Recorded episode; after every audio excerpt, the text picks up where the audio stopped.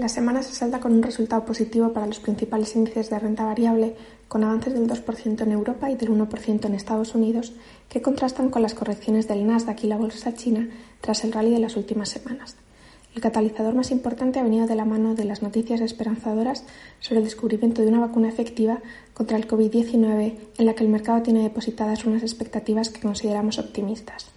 Es cierto que se trata de avances positivos, pero sigue habiendo mucha incertidumbre respecto a la duración de la inmunidad o los resultados finales de los ensayos clínicos sobre eficacia y seguridad en una muestra mayor y más representativa de la población.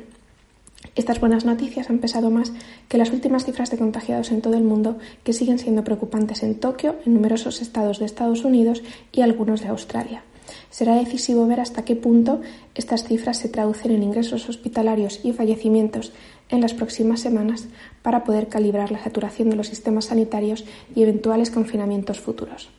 Hoy comienza la reunión de dos días del Eurogrupo en la que se estudiará la propuesta de la Comisión Europea para un fondo de recuperación. Este plan va en la buena dirección al ser una confirmación del apoyo de la Unión Europea a sus Estados miembros, pero quedan obstáculos importantes, tal y como se ha puesto de manifiesto en los encuentros bilaterales que han estado manteniendo los presidentes de los diferentes países. Veremos cuánto hay que ceder respecto a la propuesta inicial para conseguir su aprobación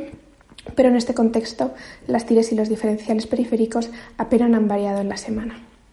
La temporada de resultados en Estados Unidos ha ganado protagonismo con la publicación de las cifras de la banca de inversión y seguirá haciéndolo la próxima semana. También dará comienzo en Europa y nuestro país con las cifras de Iberdrola, Naturgy, Celnex, Bankinter, Mafre y CIE. Recordamos que la atención de esta temporada está en las guías de las compañías de cara al resto del año y su visión sobre la recuperación de la economía y los efectos más duraderos de la crisis sobre los negocios.